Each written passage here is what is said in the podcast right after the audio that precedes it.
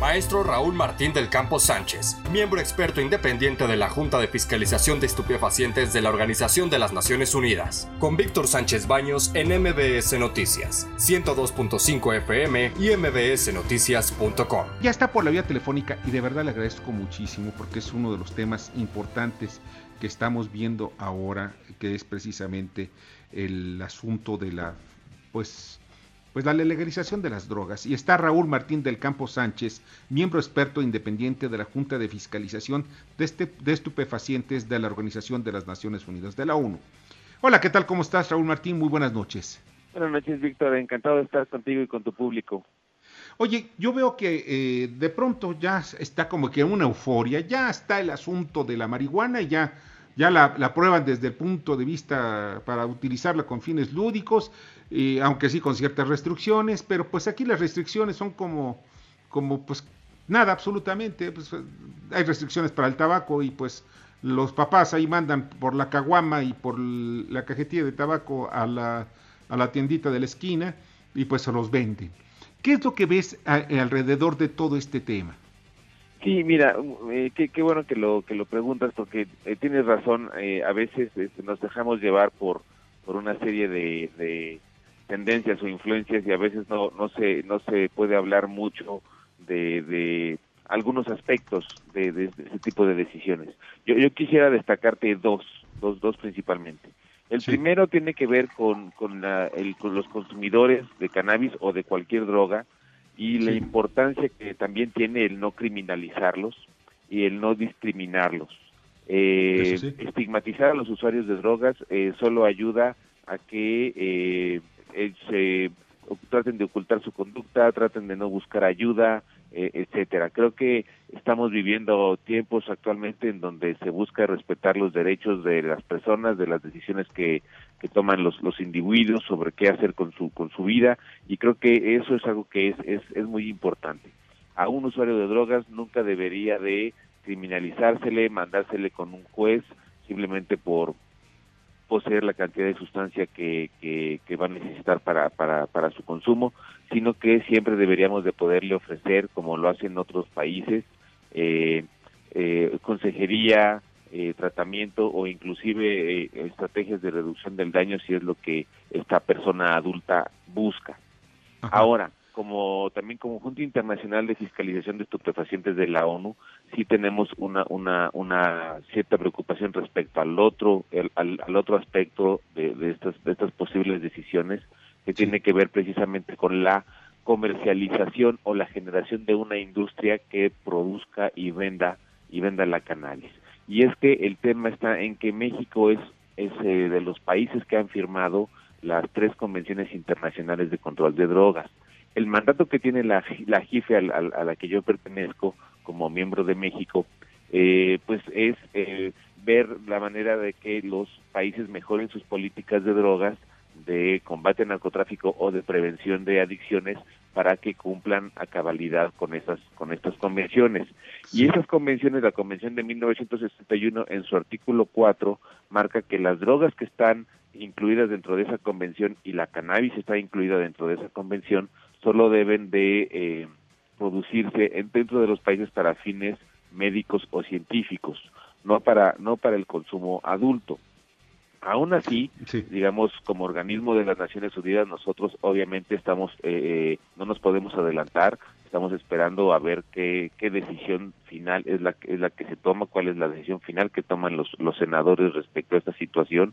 Eh, la Junta a la que yo pertenezco somos 13 miembros de todo el mundo. Hemos estado dándole seguimiento puntual a, la, a la, al proceso de toma de decisiones de, México y, y, somos muy sensibles, bueno, yo obviamente yo como mexicano, al problema de violencia que se ha generado en México eh, respecto al, al, tema de, tráfico del tráfico de drogas.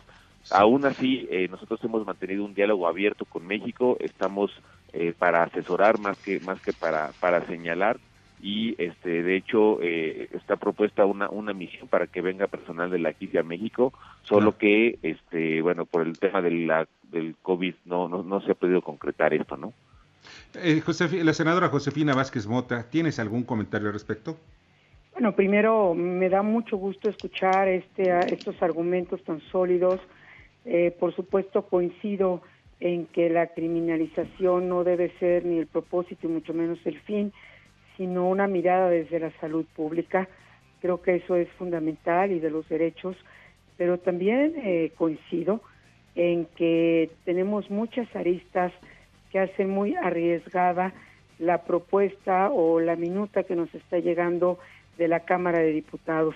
Hubo un gran debate, lamento profundamente que la polarización nuevamente haya prevalecido en este debate y no la disposición para escuchar argumentos que sin duda también tienen un sustento científico de derechos humanos, eh, de consideración en cuanto a la realidad que vivimos también en nuestro país.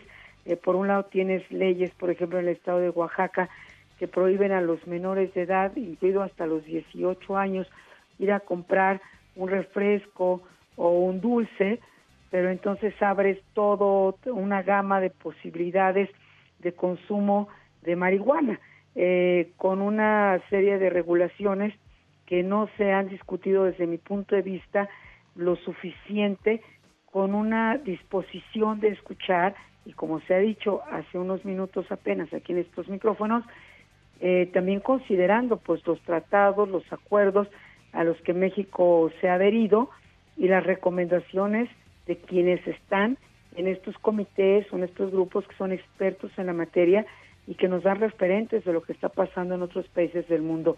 Yo incluso eh, quiero pedir a este grupo que por favor, aunque sea vía Zoom, podamos tener una reunión de trabajo con el Senado de la República, porque me parece de vital importancia. Así es. Bernardo Sebastián.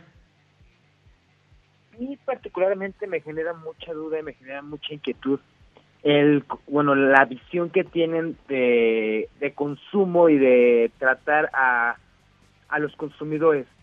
Si bien hemos definido que los consumidores es personas que pueden tener una enfermedad, pueden tener una carencia, o incluso una pues algo ya adquirido, un hábito ya aprendido, ¿cómo se podría dar ese tratamiento? Porque estamos hablando que si se va a regular el consumo de la cannabis como eh, como en algo médico que lo están viendo en el tratado, también debería regularse entonces un esquema médico para los consumidores, un esquema de análisis psicológicos, psiquiátricos.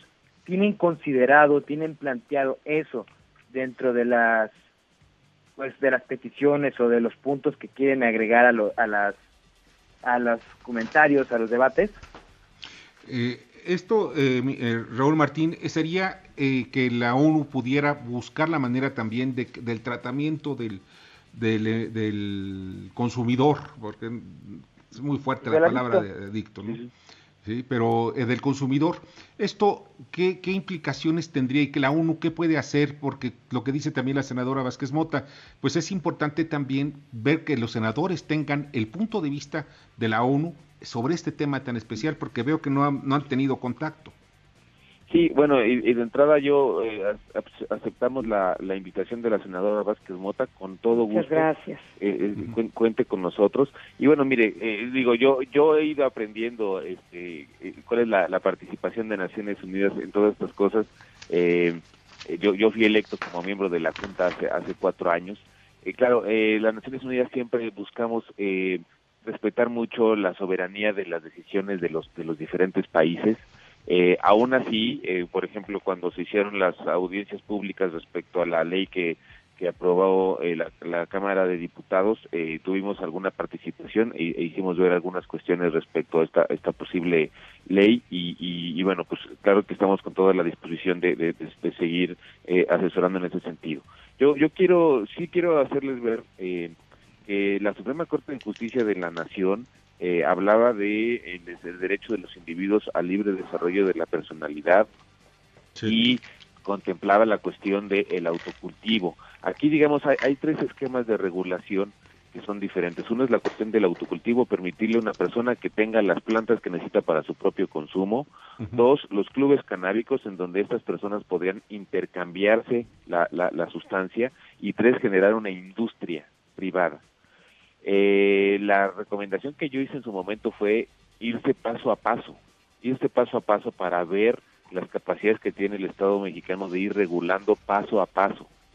eh, arrancar ya con los tres pasos hasta, el tema de la industria, digamos, sí, sí nos lleva a una incertidumbre y además a una irreversibilidad, porque una vez que se genera una industria en un país es muy, muy difícil que, después se pueda cancelar. Es decir, eh, se empiezan a generar los intereses económicos, la industria empieza a tener este, la, la, capacidad de, de, de, influir, de hacer lobbying, y entonces es, es, muy difícil dar los pasos hacia atrás. No es una opinión mía, es la, opinión de varios académicos y estudiosos de esto a nivel internacional.